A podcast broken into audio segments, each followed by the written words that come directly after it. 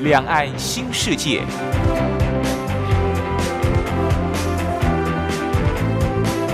这是一个让您打开视野、胸怀两岸、放眼全球的云端世界。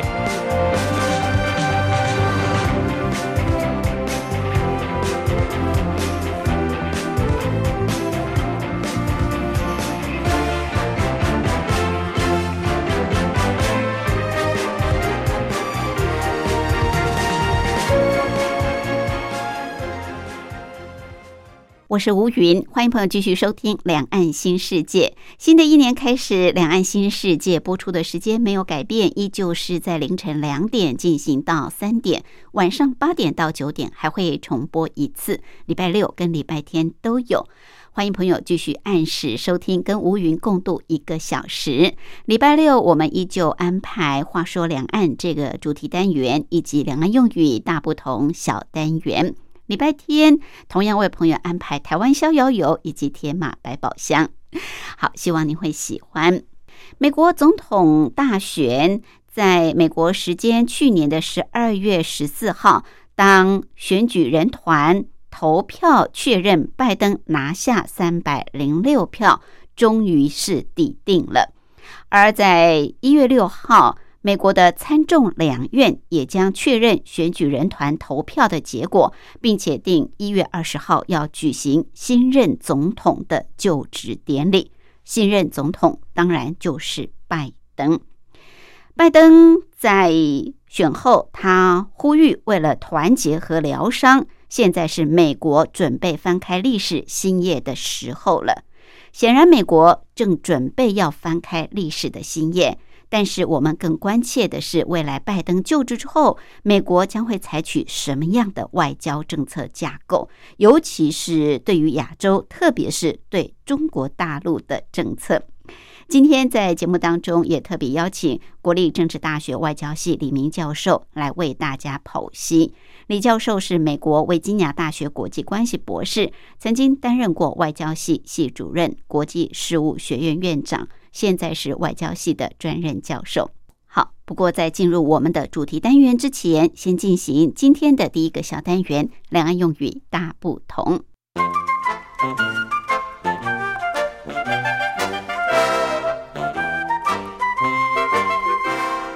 两岸用语大不同。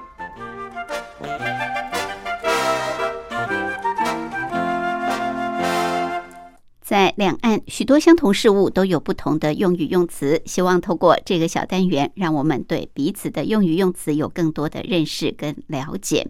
在受到新冠肺炎疫情冲击之下，很多人能够保住饭碗，真的是要很感谢。因为在疫情的这段期间，尤其是服务业、航空业受到很大的冲击，许多人不是留职停薪，要不呢就是被解雇了。那能够保有一份正职工作的人，真的在这个期间哦是很不容易的。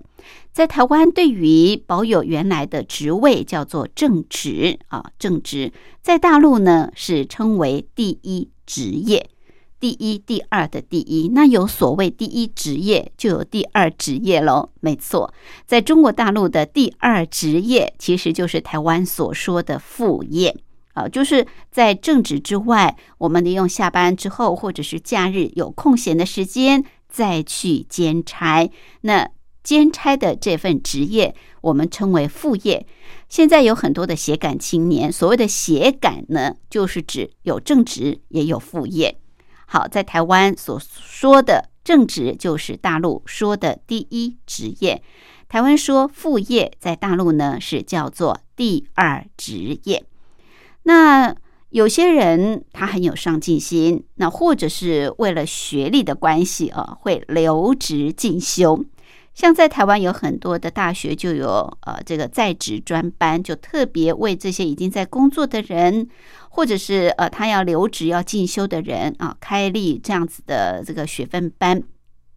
留职进修在大陆呢是叫做脱产学习。脱离的脱，生产的产啊，脱产学习就是台湾所说的留职进修。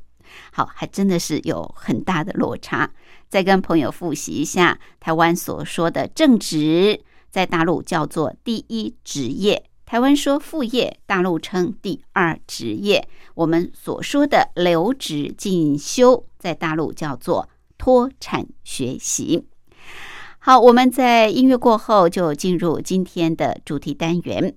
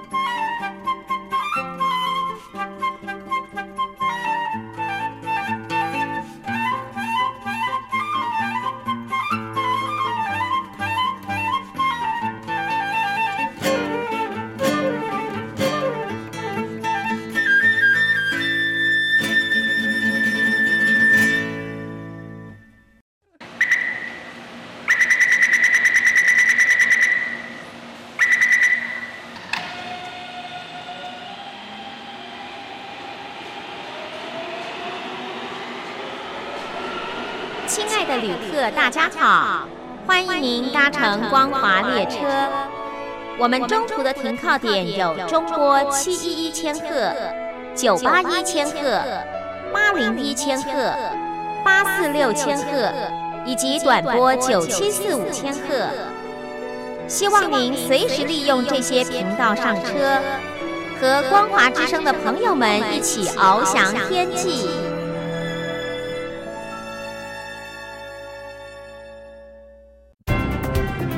话说两岸。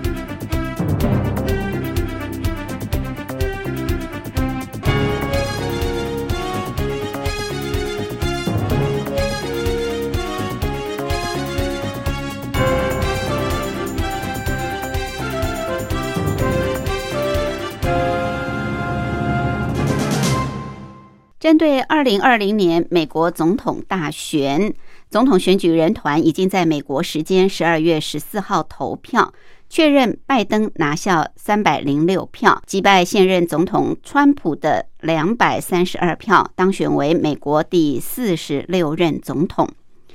在十一月三号投票之后，看到美国的两党选民对峙是相当的严重，有一些州胜负差距很小。如果说美国已经为选举而分裂，其实并不为过。美国几个摇摆州更是如此，争夺的焦点集中在威斯康星州、宾州、密西根州、亚利桑那州，还有乔治亚州等。经过了辛苦的计票，拜登也终于获得最后的胜利。参众两院也将在一月六号确认选举人团投票的结果，并且定于一月二十号举行新任美国总统的就职典礼。在总统选举人团还没有投票之前，川普屡次都指控。并无事实根据的大规模舞弊，声称他的百万选票被民主党对手偷走，并且一再誓言他才是获得胜利的一方。他用诉讼和开革官员的方式企图翻盘，不过事实胜于雄辩。美国最高法院驳回了几个州亲川普人士所提的异议案，终于大局在最近底定了。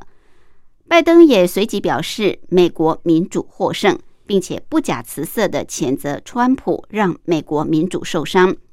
此外，他更重话抨击川普。拒绝尊重美国人民的意志，拒绝尊重法治，以及拒绝遵循美国宪法。拜登呼吁，为了团结跟疗伤，是美国准备翻开历史新页的时候到了。显然，美国正准备翻开历史新页。我们关切未来拜登就职之后，美国将会采取什么样的外交政策架构。对于亚洲，特别是中国大陆政策，采取什么样的态度？又跟川普政府相比，会出现哪些变跟不变？今天在节目当中，就邀请到国立政治大学外交系李明教授来为大家讲解。李教授是美国维吉尼亚大学国际关系博士，曾经担任过外交系系主任、国际事务学院院长，现在是外交系专任教授。李教授好，主持人好，各位亲爱的朋友们，大家好。好，拜登在美国的政坛其实已经有几十年了。他在外交政策方面有非常多实务的经验，而且也因为担任过国会议员的工作，又有相当的理解。更重要的是，他担任过奥巴马政府的时候的八年的副总统的资历。教授，您认为他这样的阅历对他的外交政策，甚至是外交的决策，会有什么样的特色呢？呃，好，谢谢主持人的邀请啊。我想今天可以看到这个美国在当地时间啊十二月十四号啊，那么进行这个选举人团的投票，确认了 Joe Biden 啊，他这位新任的第四十六任总统的合法性。呃，当然，呃，几家欢乐几家愁嘛，啊，选举都是这个样子啊。那当然，呃，拜登他是赢得了大选，但是呢，这个现任的总统特朗普呢，却是必须要离开白宫，这个就是一个现实。呃，可是呢，这个如果说美国为选举而分裂啊，其实并不是太过分的一个说法。而我们可以看到，这次二零二零年的美国总统大选呢，它变成一个所谓分裂的社会啊，以及。那么一场破碎的民主啊，那分裂的社会，我们可以看美国的这个东西两岸大城市为主的这些啊主要的州啊啊，比如说啊华盛顿州啊奥勒冈州跟加州啊那个是西岸，那东岸呢那么远，从这个纽约州开始一直到这个啊我们说的这个马里兰州啦，还有宾州啦啊呃还有这个呃这个维吉尼亚州啊。甚至于乔治亚州等等啊，这些啊以都市为主体的这些的呃各州，他们民众他们是选择了拜登。嗯，可是呢，在美国中西部内部的一些州，他们是所谓的工业铁锈区。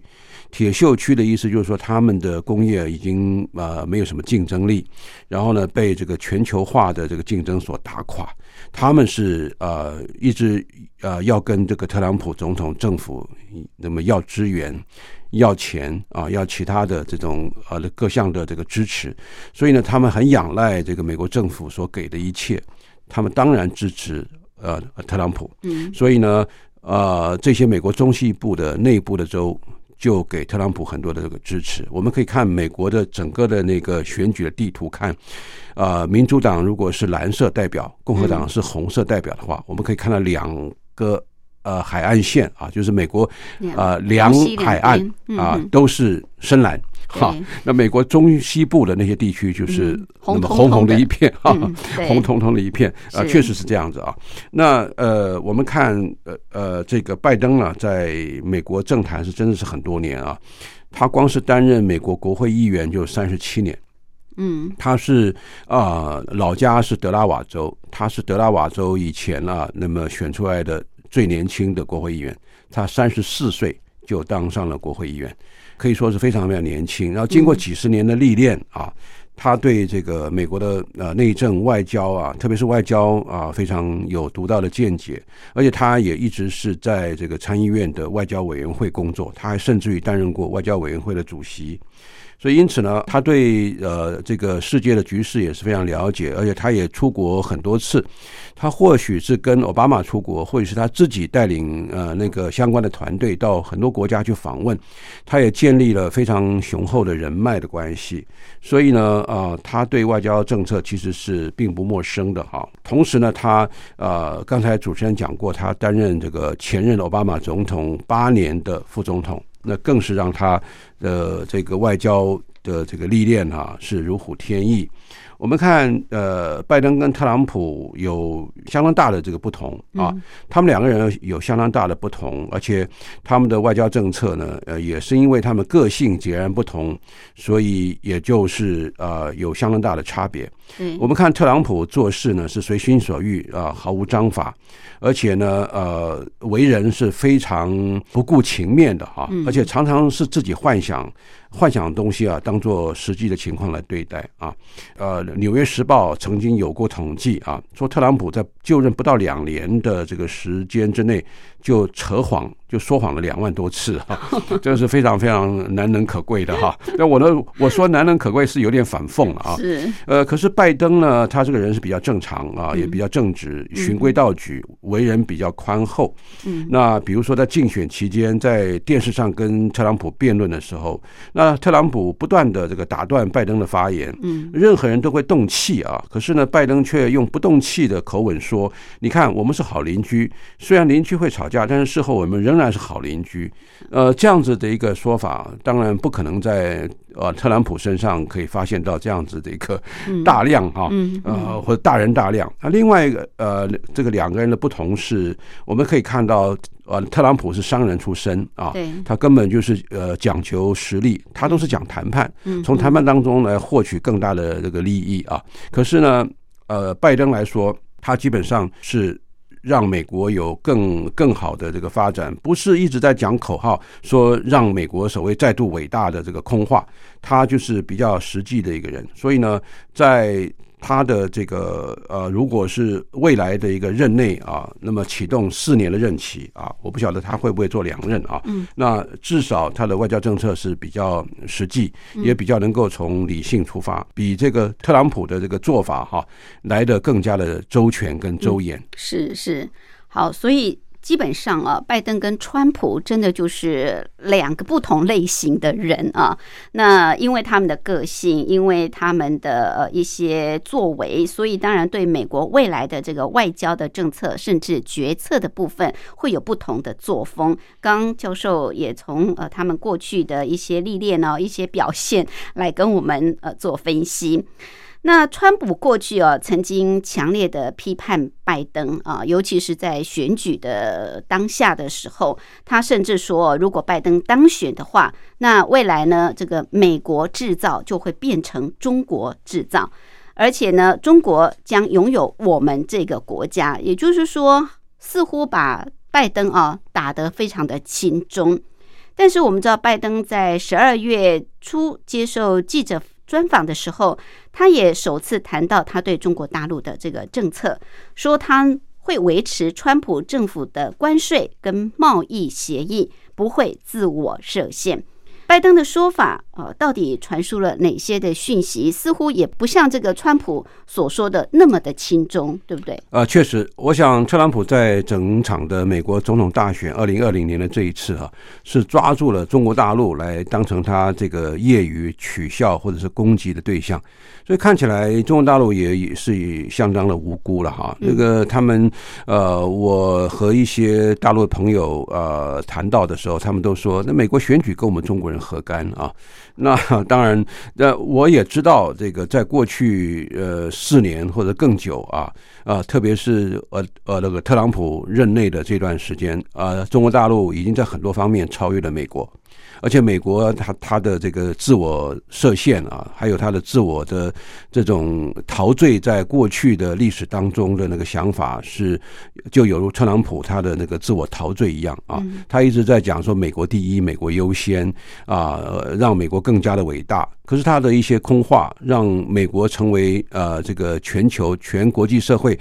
最孤立的一个国家。那这也不能够呃全部怪中国大陆，但我们也可以知道，呃，大陆在很多方面，像科技啦、的武器啦、贸易啦，呃，还有甚至于南海啦、人权方面等等的问题啊，美国并不满意。但是美国也犯不着啊，那么就抓住中国大陆猛打，然后以这个呃中国大陆的这个发展跟美国的竞争来作为特朗普竞选的这个诉求啊。呃，在这一点的话，我想拜登啊，他是有相当的这个自我节制的哈。不过各位可以看啊，特朗普一直骂这个拜登说，如果选上了拜登以后，那这个美国制造会变成中国制造，嗯，中国将拥有美国这个国家。我想这个是危言耸听啊，而且实实际上到了这种地步没有？我想呃，大家会呃摆一个很大的一个问号啊，并不会来这个相信。这个特朗普的一个说法，我觉得他是纯粹是选举语言，可是呢，他也造成了很多误解跟对拜登的伤害。嗯啊，我们看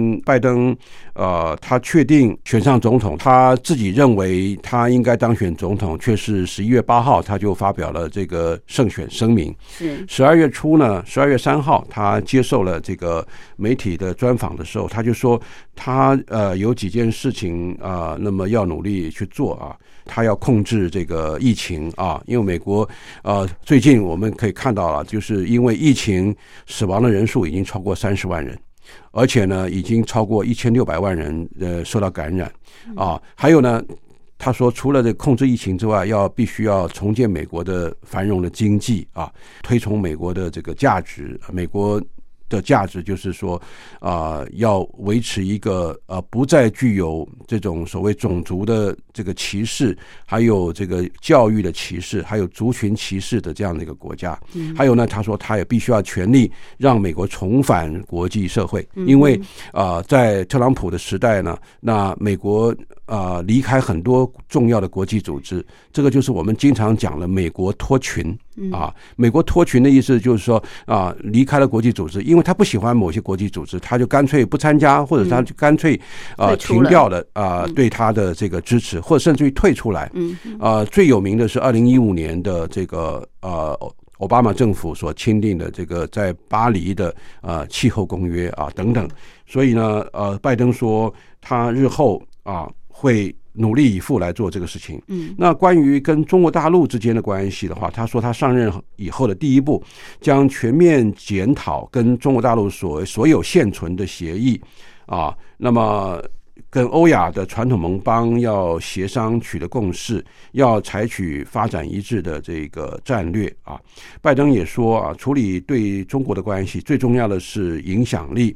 啊，还有就是范例。啊，以美国的那个例子来，呃，让大多数的国家，包括中国在内，来学习，来来参考。他说，在他看来，啊，这个目前，呃，在特朗普的时代，美国从来没有做过这样的一个事情啊，美国是失败的。呃，拜登说，他上任不久之后，不会立刻取消特朗普对中国加征的百分之二十五的关税，他也不会取消美中第一阶段贸易的限制。他说，他不会立刻采取这么大的一个动作。啊，他会维持现有的关税，也不会也不会自我设限，但是呢，他不会再去跟呃中国大陆那么纠缠在一起，进行更严格的、更严酷的这个贸易战。他说，这个贸易战伤了呃中国大陆，可是也伤了美国自己。是，那这个他是说，他不会。呃，表示软弱，可是呢，他也不会变成一只斗鸡。这个当然了，现在变成一个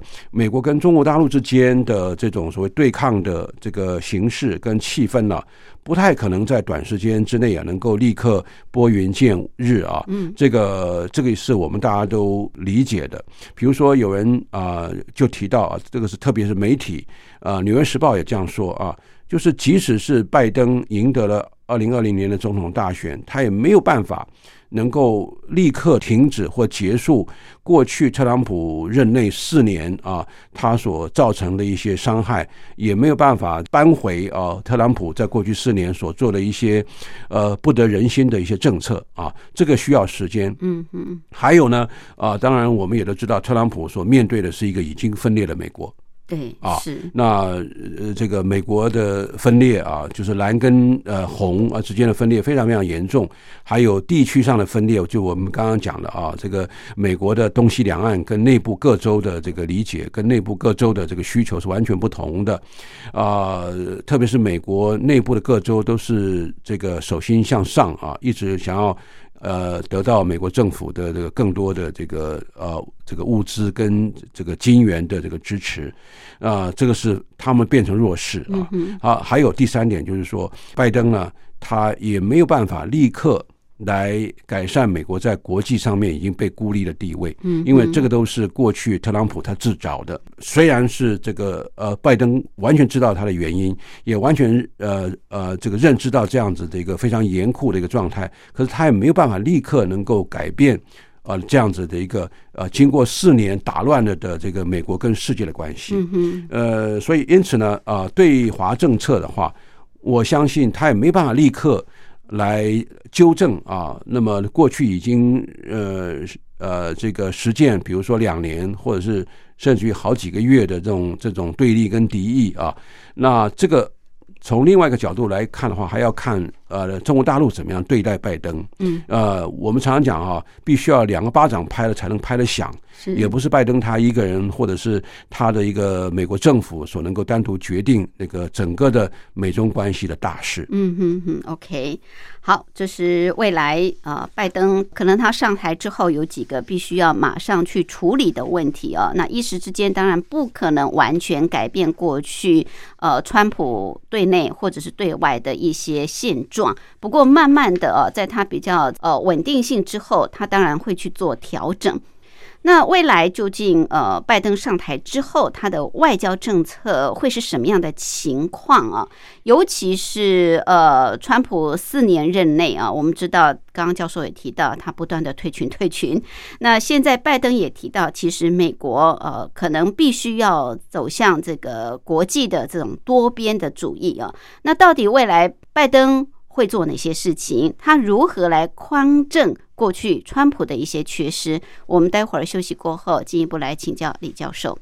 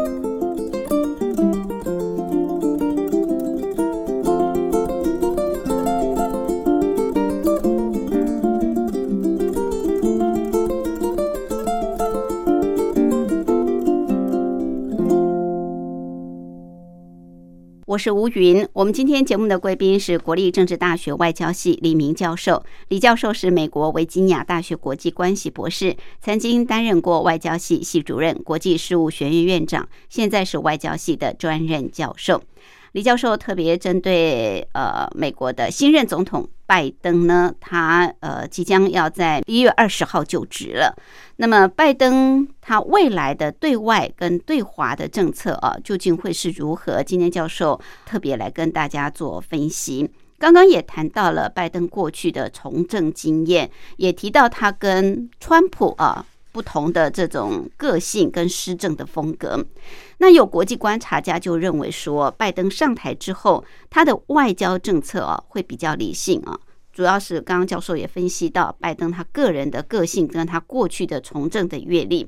外交政策未来是不是也会比较有持续性、确定性跟可预测性呢？如果从过去拜登的这种从政的经验，以及他的个性、他的作为，还有他在选举，甚至呢这个胜选的时候的这个发表谈话来看，呃，是的，我想刚刚讲了，拜登他的国际的经验是非常丰富的啊，他也一直在这个呃，就是美国的整个政治体制里面啊，做到。啊，比如说参议院那么崇高的一个位置，而且是呃外交委员会的主席啊，他呃应该是有更多的这个想法，在他当选呃这个总统或者是进入白宫以后，我想呃刚才已经说过了，他跟呃前任的美国总统特朗普的相当大的这个不同，而且特别提到拜登对外政策是会更加理性，那这个有两层的意义啊，第一点呢，就是以他自己的理性。缜密的思考啊，还有这个呃，他的过去的这个呃经验啊，来呃审慎的处理美国跟其他国家，包括中国大陆的这个对外关系啊。那其次呢，就是当然另外一个理性的意思，就是说让美国利益要让它最大化啊，要让美国的这个利益也能够啊，透过这种对外关系能够重新啊找回来。那么找回来就是说，让呃美国受到其他国家的尊敬啊。另外就是说，让呃美国的这个各方面，像这个科技方面，能够重新站到一个更高的这个平台。然后呢，啊，也能够阻挡啊这个美国政府一直所说的啊啊中国大陆对于智慧财产权的伤害。还有呢，呃，这个骇客的攻击，以及这个长期存在的美国跟中国大陆这个双边贸易啊所出现的这个重大的贸易赤字的问题啊。那当然，呃，这个并不完全只是用更高的这个所谓的附加价值税啊，就是附加税啊，百分之二十五，刚刚讲了啊，这个关税啊所能够解决的。呃，关税不能够解决问题，因为呃，你提高了关税对别人的话，那别人也会更提高你呃输入到那个国家的那个货物的关税。啊，来作为报复啊，那报复来报复去的话，我觉得只是双方的消费者会蒙受更大的损失，所以呢，要用更理性化的这个做法来处理美国跟呃其他国家的这个呃所有相关的一些问题。那拜登的对外政策也会更具有确定性啊，呃，最重要的是他会呃重视通过国际合作来应对全球治理的挑战。包括对新冠肺炎疫情啦，这个呃来加以遏制，同时呢，也要推动国际人权的保护，还有扭转气候变迁，还有呢，让自由贸易能够重新活化，而不是重蹈这个过去啊特朗普所一直提到的“美国优先、美国第一”呃这样子的一个呃非常倾向于这个呃呃贸易保护主义的这个做法。嗯啊，还有大规模的这个毁灭性武器要。来加以它那个制止它的扩散等等，这一些拜登必须要和这个包括中国大陆在内的很多国家来共同来透过这个对话来解决，并且推动更多层次的合作。我相信拜登也已经注意到了啊，中国大陆是目前国际秩序的利益的攸关者啊，把中国大陆的资源啊用好。来维护国际秩序也是美国最佳的选择，而不是要跟呃中国大陆脱钩等等啊。那如果是一味的对抗啊，或者是跟呃北京来对抗的话，啊，这个不是呃这个现在这个拜登总统他未来施政的重点，而且那么过去我记得拜登也说过，他把中国大陆看成是竞争者，嗯。但是并不是把大陆看成是这个所谓的敌人。或者敌对的人，他还反而认为这个俄国是敌人啊。嗯，所以，因此呢，呃，他也不会去呃提升这个维护国际呃秩序的这个成本，降低成本的话，就必须要和中国大陆合作嗯啊嗯。我我想这个是目前我们可以看到这个拜登啊，他的政策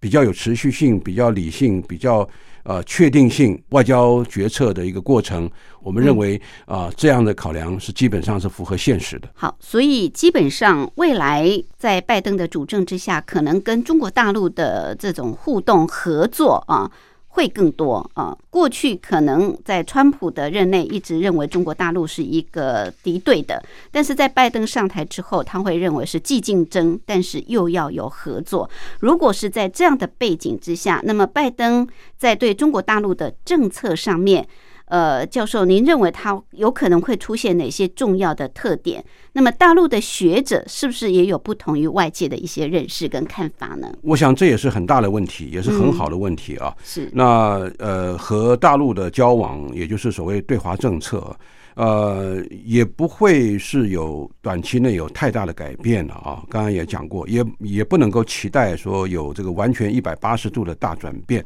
在短期内啊，呃，美国的对华政策的态度。呃，这个还是维持有相当啊、强硬的一个的一个内涵，包括部分高科技出口对于中国大陆要实行严格的管制啊。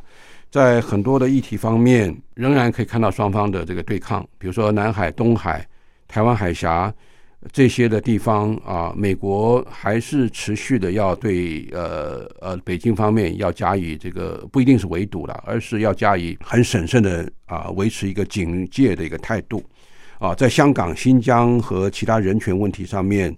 呃，这个美国还是会施加呃继续的这个压力。为什么是这样子呢？因为呃，美国的对外政策很大程度上面也是美国国内政治所决定的了哈。第一个就是美国各种势力啊，在对华政策强硬为呃这个态度上面是啊、民主党和共和党是相当一致的啊。嗯就是对这个中国大陆要维持强硬啊，因为美国已经失去了很多的竞争力啊。美国在失去竞争力的情况之下，对中国是非常非常的警戒的啊。对，他们都把眼睛放在中国身上啊。那么中国大陆的任何的这个大的动作啊，美国都会呃好像受到震撼。那其中一个表现就是我们可以看到，美国国会最近高票跟全票通过了几个涉华的议案，包括对台北友善的一些议案。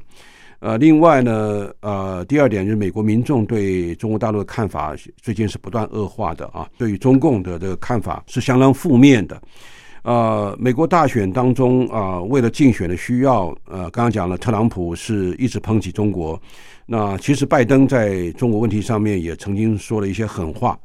在这样一个背景之下啊，如果要期待拜登想要完全改善和中国的关系，其实也是颇难做到的哈。那当然，呃呃，大陆的一位非常著名的一位学者，在北大的教授啊，同时也是这个政协的这个呃委员啊，这个贾庆国啊，贾庆国，这个我想在大陆是很受尊敬的一位这个学者了。他对于这个美国的对华政策也说了几点啊，他的归纳啊，我想他是可以代表呃目前北京对于啊这个川普下台以后，呃拜登接任以后所出现的那个一些局势啊。做的比较深入的分析。第一个呢，他说，呃，拜登对于中国的压力会继续啊，哈，那这个是这是可想而知的。然后第二点呢是，呃，美国在经济上会要求中国扩大市场的所谓的准入。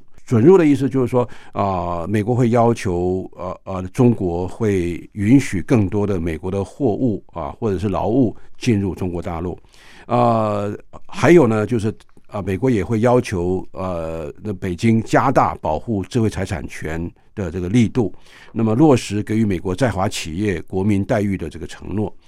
第三个呢是政治上继续在人权问题上面向中国施压啊。那这个刚才讲过了。那么第四个呢，是在高科技问题上面会加强对最先进科技转移的限制。但是可能在一些比较次先进的科技转移的问题上面，会有一点放松，不像特朗普那个四年的任期，连次先进的那个科技的转移都不给啊。那么第五个呢，会加强双方危机管控方面的努力，来确保美中这两个核武国家不会因为误判和意外陷入军事冲突和战争。那么第六个呢，是会恢复对于人文交流的这个支援。呃，人文交流就是啊，在在过去一段时间啊，这个特朗普政府不，他不断的关了美国大学的孔子学院啊。嗯。呃，虽然呃，在拜登的这个新政府底下不会那样的完全的这个翻转，但是呢，会保留啊一些在过去啊，呃，可能是奥巴马时代就已经有的一些啊，针对啊某些敏感专业学者访问和。留学学生的这个限制啊，就不会再加以限制啊，会放宽。第七个呢，是会在跟中国大陆交流的时候，更多的强调对等啊。呃，拜登政府可能会啊要求改变过去美强中弱的时候，就是美国强大、中国弱小的时候，中美交往过程当中所形成的一些不对等的安排。呃，这个还有就是啊，针对外交官的活动、记者采访、人员交往的限制，会逐渐的宽松。呃，拜登上台以后，中美关系将有很可能出现一种竞争跟合作并存的一个关系。嗯，但是未来啊，呃，美中关系的竞争到底是良性还是恶性的啊？嗯，很大的程度还要取决于双方啊这个互动。啊，是不是能够让对方都觉得对自己有利？是。那我觉得，无论是习近平或者是拜登来说，他们都是比较务实的，是比较能够和缓处理这个国际现势，而且能够追求双赢的人。嗯，基本上我对呃拜登啊，他呃任内啊。的美中关系的发展，我也是比较乐观的。是好，这是大陆学者对于未来拜登担任美国总统之后哦，可能对华的一些政策哦，会跟川普有一些不一样的地方。那我们知道，拜登呃在宣布这个胜选的时候，其实那个时候。大概十一月初啊，呃，世界各国也都纷纷的祝贺他，但是中国大陆呢，一直都没有表态啊。那个时候，大家也一直在揣测，为什么中国大陆呃迟迟没有发这个贺电，究竟在观察什么？但是后来，大陆的这个外交部也在十一月二十二号这个出面祝贺了。之后呢，大陆国家主席习近平也接着道贺。那为什么中国大陆这个会晚这么久 才发出这个祝贺的讯息？还有就是，呃，拜登政府在公布第一波人事案之后，大家也在揣测，哎，那这会不会是未来奥巴马政策的三点零版呢？有关这个部分，我们待会儿进一步来请教李教授。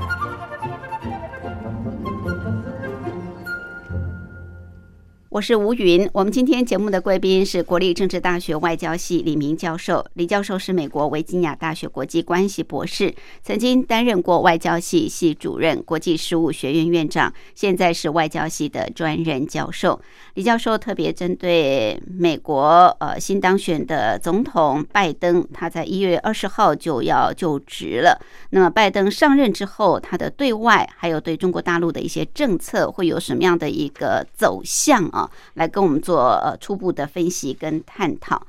刚刚教授也谈到了，因为拜登他过去的这种从政的经验啊，或者是从政的一些作为，也让大家认为他是一个比较理性的，呃，是在政策上会比较有持续性、可预测性的呃一位总统。那未来呢？拜登当选之后，跟中国大陆的这个互动关系，更是呃两岸跟大陆方面哦非常关切的。那我们知道。呃，在美国总统十一月三号这个举行投票，投票之后，当然一时之间没有这个结果出来，但是后来大概到十一月八号左右哦，这个世界各国也都纷纷的祝贺拜登当选，而拜登也发表了这个胜选的演说。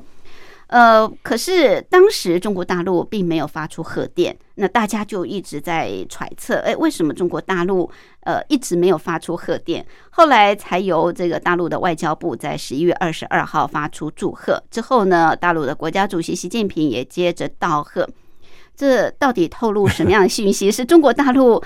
呃还在观察，然后比较谨慎，还是有哪些其他因素呢？呃，我想可能是北京方面是比较谨慎了啊，嗯，因为第一个就是到目前为止，据我所知啊，特朗普还没有承认他败选，即使是那个选举人团已经投下了票，我们还没有听到这个特朗普说啊恭喜。啊，这个拜登先生，你啊已经是这个确认当选成为美国第四十六任总统了。所以在这样的一个唯疑呃混沌的这样子情况之下，当然啊呃以外交行为来说的话，呃通常是看这个关系的亲疏了哈，还有他们呃是不是美国信得过的这个国家，或者是他们对美国是不是信得过啊？我们常常讲说。如果是这个表错意的话啊，不但是呃对对其中一方，或者是对甚至于双方啊，拜登或者是特朗普来说的话都不好，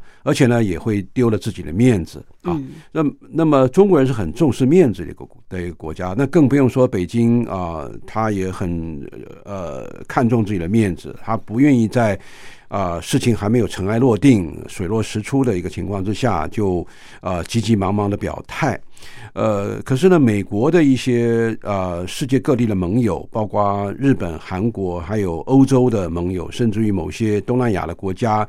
呃，老早就已经向那个拜登发出这个获胜的贺电了啊。中共的外交部是十一月二十二号发出对这个呃拜登获胜的贺电，那十一月二十五号是习近平以国家主席的身份来表示祝贺。这个是观察了好几天以后啊，那么才做到的这样的一个情况啊。某些程度来说的话，这是拜登时代呃美中关系的一个象征了。象征什么呢？象征更多的谨慎，呃，象征一部分的这种好像是呃过去。啊，那么经过了这个动荡不安的这个双边的关系以后，看怎么样去修补那样子的一个谨慎的一个态度，因为两国关系充满了唯疑跟曲折。嗯，北京对这位呃即将成为白宫新主人的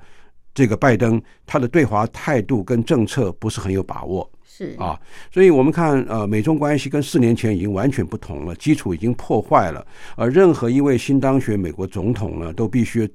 充分正视这个现实，嗯，他也不是说一手遮天或者是一手翻转就能够翻转这个整个的这个美中现在呃非常负面的关系的这个整个的气氛，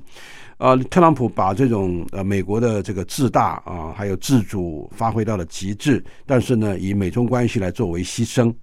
那呃那拜登。即使是担任总统的话，他所受到的法制上或者是国会上面的约束，无疑的会相当大的啊。嗯，那这个双方的负面感是非常非常强化的，再加上党派政治非常非常的分裂，所以拜登呢不得不照顾美国各方面的利益和诉求啊，他也没办法在这样子一个情势之下把对华政策做根本的改变。嗯哼，啊，那这个就是为什么中国大陆谨慎的一个原因啊。我们可以看到更谨慎的一个国家就是俄国啊。对，那普丁是一一直要等到十二月十四号选举人团投票了、嗯，定案了以后才拜登到呃了，才敢跟那个报 跟那个拜登啊表示贺意啊。对，不是说敢不敢的问题，而是我我也觉得看起来俄国比中共还是更谨慎的啊。呃，这个就可以看出这个关系的亲疏啊。嗯嗯，呃，关系比较浅的，那么就是一直要等到尘埃落定；关系比较深的，美国的传统的盟邦的这些盟友，很快的就已经向拜登啊、表示祝贺了。我们从这里啊，倒是可以看到这个呃，那国际关系的非常有趣的一个现象。对对，是从这个祝贺的先后就可以看得出来。是是，好，其实呃，从拜登政府公布的第一波人事案之后啊，大概也可以看得出来，不管他是对外政策，或者是对于中国大陆的政策，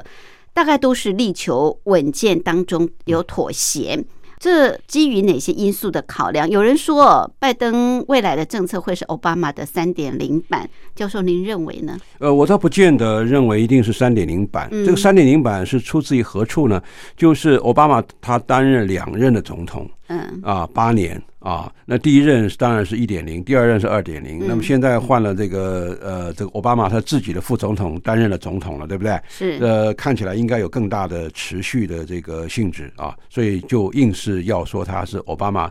三点零的话，恐怕是有点失真的啊。嗯，并不完全是这样子的一个情况，也不应该做如此的期待了啊。嗯，我在想，拜登的主见也是蛮多的了啊，嗯而且他又自认为他在外交政策上面有更大的这个素养、更好的素养跟更更多的这个经验啊。不过，从拜登的那个名单来看，跟原先外界的这个预期还是有一点点出入的。但是，我想主要是现实的考量，他不能够完全以民主党的利益来作为唯一的一个呃的一个想法。啊、第一个呢，啊、我们知道那个人事还必须要经过参议院同意。那拜登呃，他必须要呃这个审慎的考量他的那个提名是不是一定能过关。有时候他也只能做次佳的选择，就是说比较不是那么好的选择，但是已经不错的。嗯比如说像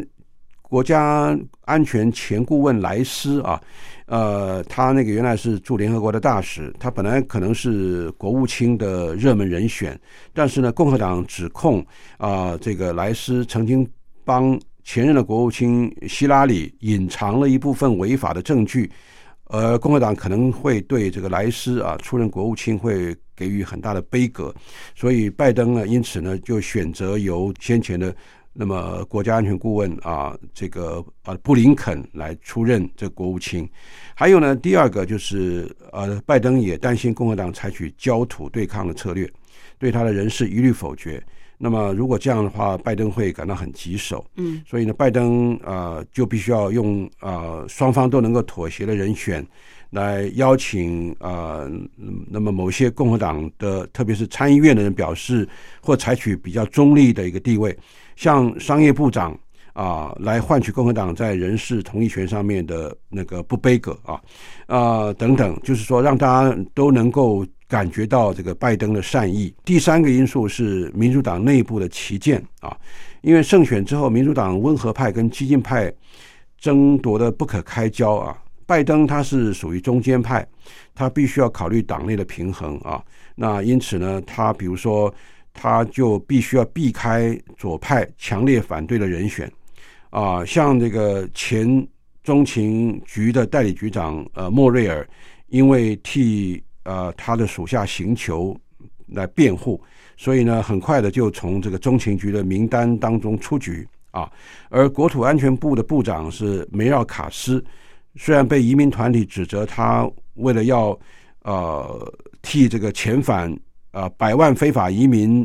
的这个事情负责，但是因为他是拉丁裔啊、可以一心耳目，所以所以拜登仍然是认为他是可以被接受的啊。嗯，那还有呢，拜登他新创一个所谓全球暖化特使这个新的一个职务，是由前国务卿啊、这这个科瑞啊出任，我想这个也是大家公认为是一种高招。啊，科瑞呢是曾经担任过国务卿，然后被任命为这个全球暖化的特使。然后呢，还有啊，这个据说哈，拜登会请这个前任他的老板，也就是这个奥巴马来担任驻英国的大使。我想这个也是非常呃非常奇特一个做法。但是呢，也可以看到拜登有很多的做法呢是出人意外。还有呢，大家也可以看到，美国历史上出现第一位华裔的贸易代表，叫戴奇的啊，这个小姐，她的对中的贸易立场是深受关注的。她呢曾经批评特特朗普政府对中国的贸易呢关税是属于防御的措施，而更好的贸易政策还需要更大的这个所谓进攻的态势。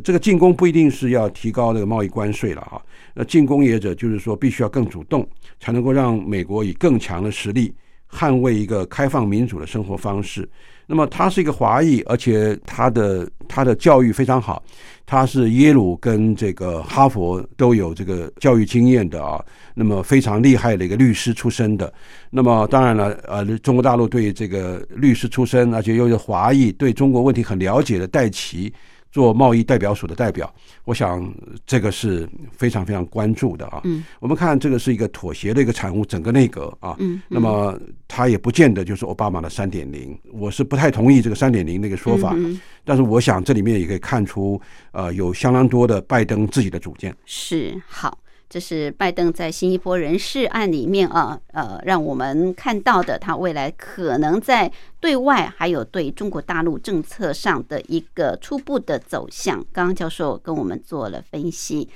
好，我们非常感谢国立政治大学外交系李明教授。李教授是美国维吉尼亚大学国际关系博士，曾经担任过外交系系主任、国际事务学院院长，现在是外交系的专任教授。特别针对美国的新的当选的总统拜登，他未来可能的对外以及对中国大陆政策的一个初步的分析，跟我们做这么深入的分析啊，谢谢。啊，谢谢主持人的邀请。也谢谢各位听众的收听。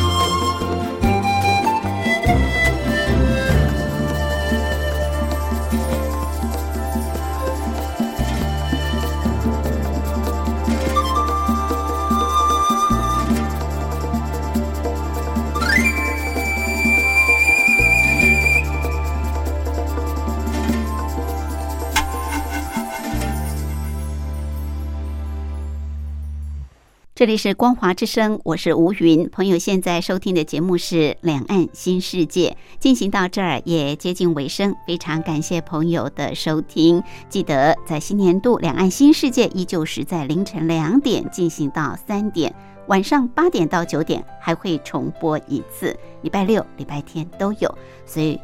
明天我们同一时间、同一频道空中再会，拜拜。